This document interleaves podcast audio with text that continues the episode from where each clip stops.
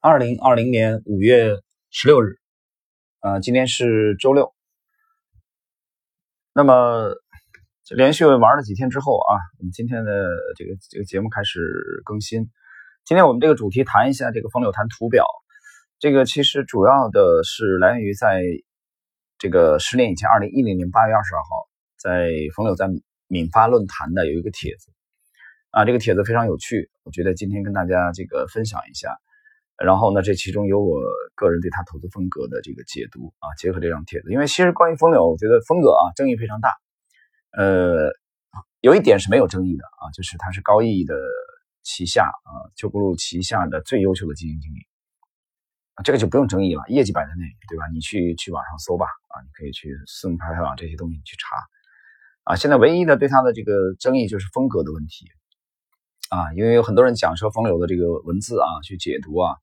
啊，讲话讲演特别绕啊，他的他不够直接，呃，还有对他风格的这个界定啊，他到底是这个基本分析、价值投资还是这个呃技术分析啊？现在尤其这几年啊，对他的这个风格的争议啊，越来越越大。我们我想把这篇帖子啊，我们还原，呃，去看一下冯柳的这个这个这个这个风格啊。来闽发已快半年了，认识了很多朋友，也感谢闽发给我们提供了这个交流场所。大家知道，我以前主要是谈基本面啊，较少论及技术。有些价值派的朋友在得出我非常崇尚技术分析后，感到很不屑，认为有悖投资之道。其实我倒不这么认为。虽然在巴菲特眼里，图表分析和看后视镜开车一样都是无稽之谈，但对于中小资金来说，市场力量还是可以利用的。并且，如果基本分析是从投资层面来进行判断和展望的话，技术分析就是在它基础上进行的交易层面的测试与确定。后者不但可以辅助前者，还可以提供原有投资机遇外的交易机会。因为图表是资金运行后留下的印记，而这种印记背后的逻辑往往是渐进和可延续的，这就使技术分析成为可能。那么这个第一段啊，第一段冯友冯柳这个借用了巴菲特的话啊，巴菲特对技术分析毫无疑问是批驳的，他觉得技术分析没什么用啊，无稽之谈，对吧？但巴菲特的这个在整个全球的这个投资啊界的地位啊毋庸置疑啊，那站在现在可以说站在最顶端啊，非常牛，对吧？从财富啊，从从其他的，但是非常牛的人的观点，所有的观点都是对的吗？啊，我我其实对这个是持保留意见的。对吧？因为巴菲特的风格啊，跟趋势投资有很大的这个呃差别。但是巴菲特他对，我我不谈他对价值投资啊，我说他对图表的看法，对趋势投资的看法啊，难道都是真理吗？啊，就不允许质疑吗？我不这样认为。这个我今天这个重新拿拿回这个再重读冯柳在十年前这个帖子，我们可以看到，在十年前冯柳冯柳对巴菲特的这个观点啊，其实就是质疑的。啊，他他或者说他有相当的保留意见，他认为技术分析可以辅助这个基本分析，发现这两者其实并不是有有些人那些人很多人认为的那种啊矛盾，非此即彼。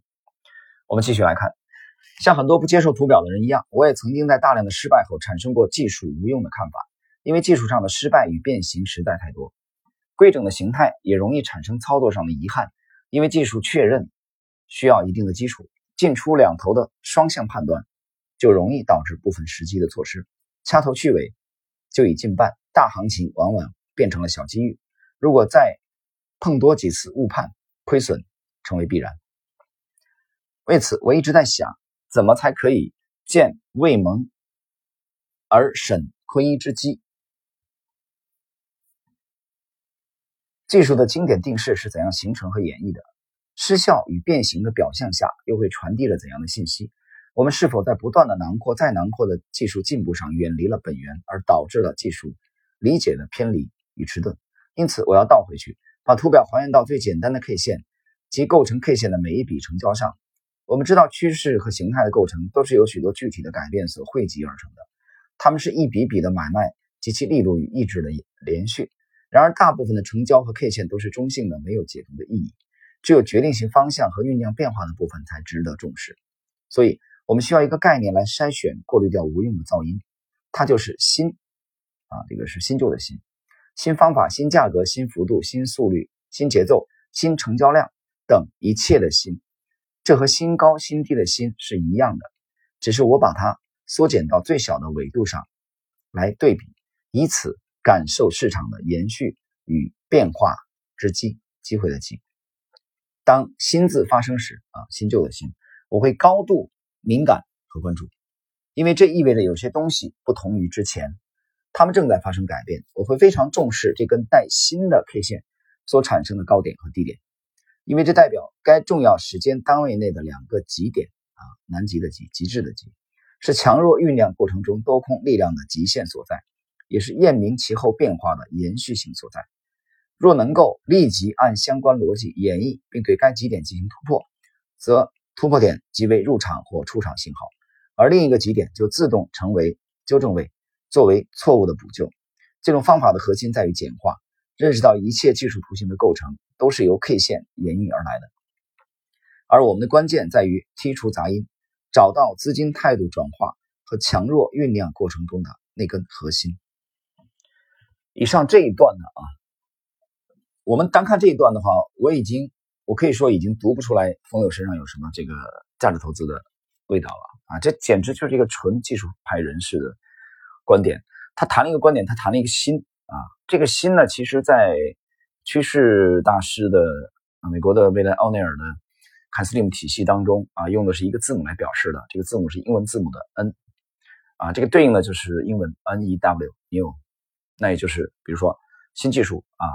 新管理层，那么新高，冯柳的这个讲了啊，他讲了讲了几个新方法、新价格、新幅度、新速率、新节奏、新成交量，啊，对应的里边讲了一个这个低点和高点。这个低点高点，他我觉得整个这一套他讲的还是很绕啊。我来给他翻译的直接一点，很简单，他关注的什么？新高和新低，他关注的是创新高和创新低。我们就相对把他刚才的这番话给他简化了。对吧？他讲这个核心啊，这个突破是出场入场的信号，其实就是新高和新低。他关注新高和新低，听清楚了吗？我的天哪！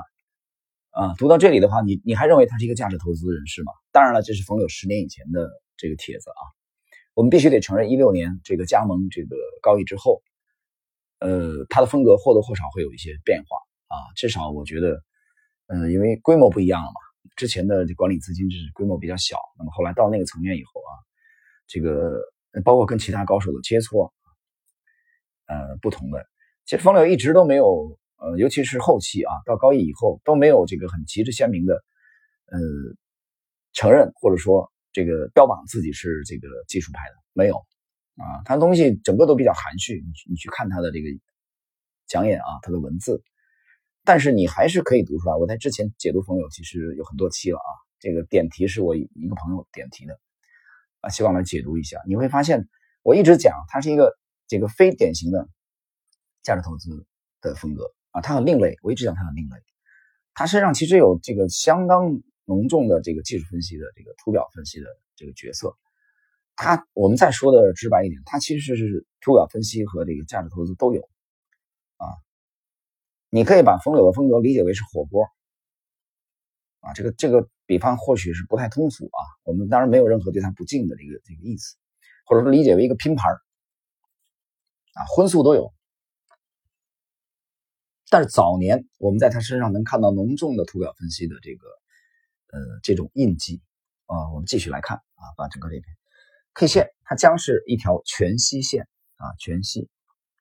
蕴含着决定未来图形的某些重要信息和逻辑逻辑值。通过对它的理解和逻辑阐述，我们就可以最早的发现机遇，并将错误限定在一个单位内，并且随着不断不同时间单位的切换，它适用于各种短、中、长的操作，分日、周、月、季、年都可以用来设定。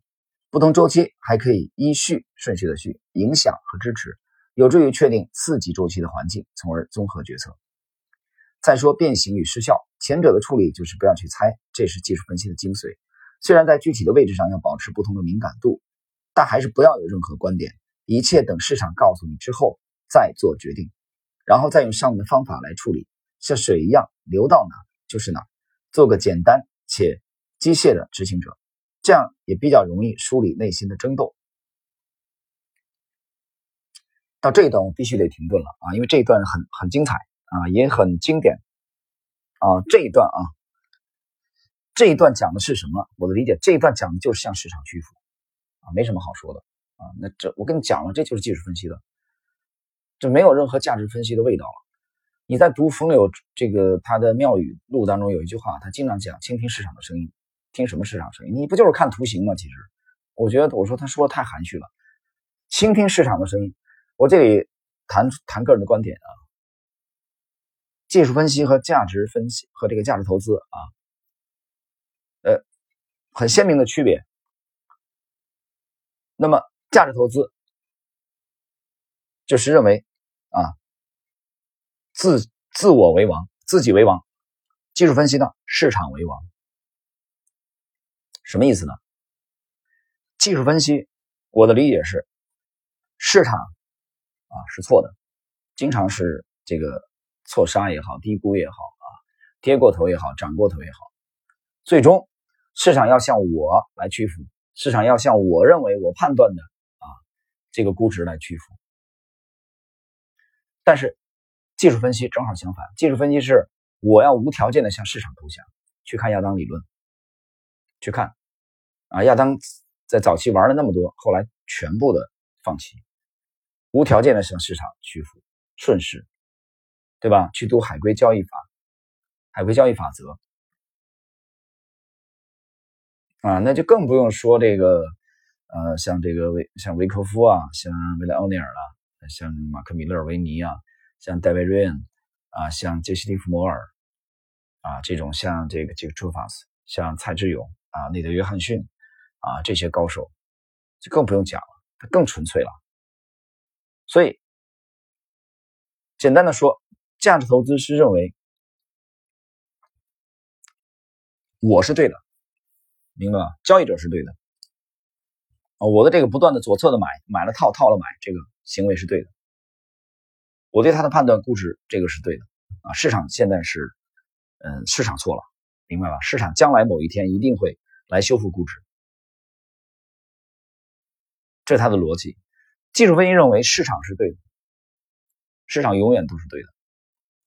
或者说大部分时间它市场是对的，我们应该抛弃掉自己的臆测啊、臆想、意淫，向市场屈服。所以这里你看，风流讲像水一样啊，流到哪是哪。水本身没有形状啊，像水水这个字呢，大家你去读《道德经》啊，五千言洋洋洒洒五千言的这个《道德经》，我认为应该是在中国的呃，我个人观点啊，这个这个就是探讨啊，不一定对啊。我个人比较偏好，就是中国的这这些古典的啊典籍里边，我觉得《道德经》虽然是篇幅啊并不长，但是李丹老子的这部《道德经》，我觉得我认为是大法，哲学的根本大法，我觉得可以放在这个高度。《道德经》当中对水是极为推崇的，大家可以去看啊关于水的论述，《道德经》当中。那么冯柳这里讲，就像水一样，做一个简单的执行者。这个简单的执行者其实就是啊，放弃自我的这种臆测。那么趋势跟踪的大师啊，这个我之前解读过的约翰·亨利啊，迈克尔·卡沃尔的那那部名著，大家可以听一下，我们本专辑里面有啊，都是这种啊，去这个追视而不是测试，不是去预测啊，而去追踪，那也是向市场屈服。所以，冯柳这里的理解是你这样做比较容易梳理内心的争斗啊。我在读冯柳的那些期当中啊，这这这若干期当中，我有一个最大的体会。冯柳有几个标签啊，我觉得特别的个人印记很强烈的啊，这种这种他的烙印风格吧啊，很另类，跟其他经理基金经理不一样。一个是他说的大自在啊，大自在，这个大自在也是这么多年来啊我们的追求。我们不愿意承受很大的压力，尤其到了这个年龄以后，人到中年不想承受过大的压力。我在这个知识星球半木红啊这个专栏在前两个月吧啊，在在北方被困在北方，不能不能返回南方家中的阶段更新的时候，其中有一篇我写的是，嗯，写的是无牛市又何妨啊？就你每年都是熊市也无所谓啊，随便。在六七投资做专访的时候，我讲。我每年都把它当成熊市来做，我就没指望你出现牛市。你能出现牛市当然更好。这么讲绝对不是矫情，就是我们的整个的这个体系的立足啊，对吧？防守做好那么这个里头，我们发现冯柳谈的这个向市场屈服啊，就是顺势的概念，就是顺势顺应市场，不纠结。那么冯柳谈到了这个大自在，这是他一个很鲜明的特点，给我印象特别深刻。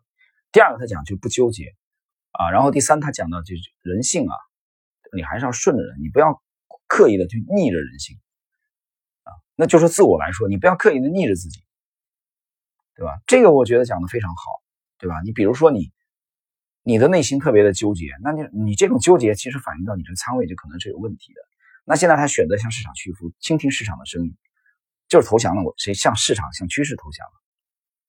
好，我们继续。至于失效。啊，就是失效，没有效果。它并不会说明技术的无用，而是个强烈的技术信号。它表示有巨大的外力在抵消原有的形态力量。它催促你立即做出决定。无论盘面看上去有多么平静，我们都不能麻木，因为巨变即将开始。以上是我对图表分析的一点基本体会。需要指出的是，新新旧的新并不等同于变啊，这个变化的变或异啊，变异的异，这个差异的意义。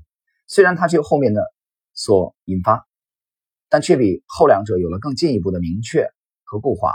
这是从操作的角度要求技术分析的运用者务意啊，意识意思的意，务必啊，必须的必，要见微知著，但也不可被未遂之意所牵扯，落入变化的陷阱。所以“新”字不但意味着变化和不同，更意味着明朗和开始。事实上，微小但却明确的声音。另外，虽然我们强调简化，要求以基本的图表单位为中心，但并不是要弱化大图形来解读，只是想放大和重视基本单位所包含的信息。大图表的逻辑严格和强弱区位对新字的理解选择也起着至关重要的作用。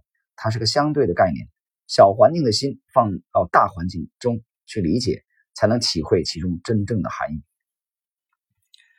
呃，我不得不承认啊，他他这个内容完了。啊，这个他这篇的帖子内容就到这儿没了，没有了吗？啊，没了，结束了。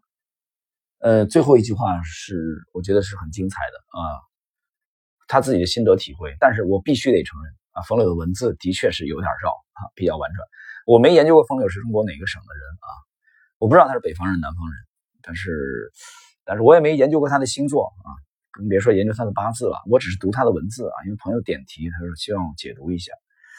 那么，但是我看他的文字的确是比较绕啊，就就特别委婉啊，特别含蓄啊，这个就类似于中国这个古典的这个呃中国古代的画派里边吴门画派的这种啊，这个叫就就无锡一带的啊，这个这个江浙一带吧，比如说黄这个黄公望啊，《富春山居图》啊，倪瓒、倪云林的啊，他们这种风格，包括这个唐唐寅、唐伯虎啊，这这种。这种这种风格比比较比比较绕，比较委婉。我不知道他是不是江浙一带的人啊，但是我我如果猜的话，我如果赌的话啊，赌一把来压的话，呃，我我可能压他是南方人的可能性更大，啊，这是一点。那第二个赌的话来赌个性啊，我认为冯柳的个性应该是偏内向的，啊，我们在这里谈，就我从读他的文字啊，他的文字说说老实话啊，我觉得并不是很简洁明快那种风格，不是的，是比较绕的。啊，这个绕我不清楚是啊是什么原因，但是我们读到他十年前的这篇帖子，你可以看到很鲜明的，至少在十年前，冯柳身上技术分析图表的，他对图表的重视度是非常高的啊。但这一点我也讲了，他到高一以后或许风格会有一些变化啊。所以这个最近朋友跟我讲啊，他说能不能 来解读一下，来解读一下这个冯柳啊。这个他的这种风格，因为他业绩做得非常好嘛，那大家都都喜欢去研究他，啊，那么很多人对他这个研究过程中呢，也产生了很多的争议啊和分歧，我觉得这个都很正常。包括今天呢，我们这一篇也是，呃，也是属于抛砖引玉啊，谈一点这个个人的啊对这个风柳的看法啊，对风柳这个投资风格的啊这种这种看法，呃，我觉得是比较多元吧。啊，风柳的这种这种这种风格是，呃，技术分析这个价值价值投资的这种这种风格都有，啊，都有。所以我们现在很很难简单的把它，嗯，这个直接只用单一的一个标签。我刚才讲了啊，举了一个例子，一个拼盘，我觉得荤素都有，啊。但是你不可否认的是，他身上的确是有，呃，跟其他的纯价值投资的这个基这个基金经理去比。你比如你看去你去看但斌的文字，什么时间的玫瑰啊，当然但斌早年也是玩这个玩这个波浪啊，江恩应该也研究过啊。九九年的时候，在深圳振华路的国泰君安那个营业部啊，那个是一楼有个金融书店啊，当时的这个。呃，这个施瓦格的那个名著被史建邦先生翻译成那个九大投资基金经理访谈录啊，我对这个专辑有解读。那个小册子买的时候就在那里，我当时在墙上还读到过段但斌的这个测试的，我的天呐，洋洋洒洒几大篇啊，文采还蛮好啊。但是你看后来呢啊，后来这个零八年以后吧，这个不是可能是零五年以后啊，这个这个但但斌的风格还是零二零三，我没研究啊，没太研究他，他的风格这个。彻底的转变为一个这个价值投资，向巴菲特靠拢的这种啊技术，他完全不谈了，图表他都不谈了。你现在听但斌演讲还有图表啊？没了，完全转变，脱胎换骨。但是冯柳不是这样啊。我们把冯柳的风格，我们做一个这个小结的话，你会发现他身上依然有浓重的图表分析的这个色彩啊。比如说，他讲的倾听市场的声音啊，他讲的这个市场是正确的，或者说大部分时间是正确的。啊，比如说他强调要择时啊，关于择时的问题，我在之前讲了很多次了。注重不注重择时，把择股和择时这两者到底哪个放在第一位，是你区分纯粹的价值投资和趋势投资的一个很直观的标签。价值投资更注重择股这个股票的质地啊，估值是否被低估了啊。至于时间，择时不是价值投资所擅长的，所以你经常看到价值投资买了以后还套，继续下跌。它主要在左侧交易嘛，纯价值投资。但是技术分析不一样，它必须得择时啊。你如果不择时，你跟价值投资就没区别了。有啥区别呢？对不对？你就变成了买进持有了啊。这是第二点。所以风柳呢，他对择时是比较讲究的。你可以看他的演讲。第三，第三，风柳自己的这个文字当中，你可以解我的我的解读是，他。对自己的定义非常清楚，他就是一个投机者，他不是一个投资者，明白吗？你你看他讲的这个赔率优先啊，他首先是赔率优先，而且他也讲，他有这个长期拿的头寸，持股时间比较长，但他也会有相当的这个仓位轻一点的这种啊，做短线进出的这种有，而且有时候他对这个还乐此不疲啊，挺挺好这个，有意思吧？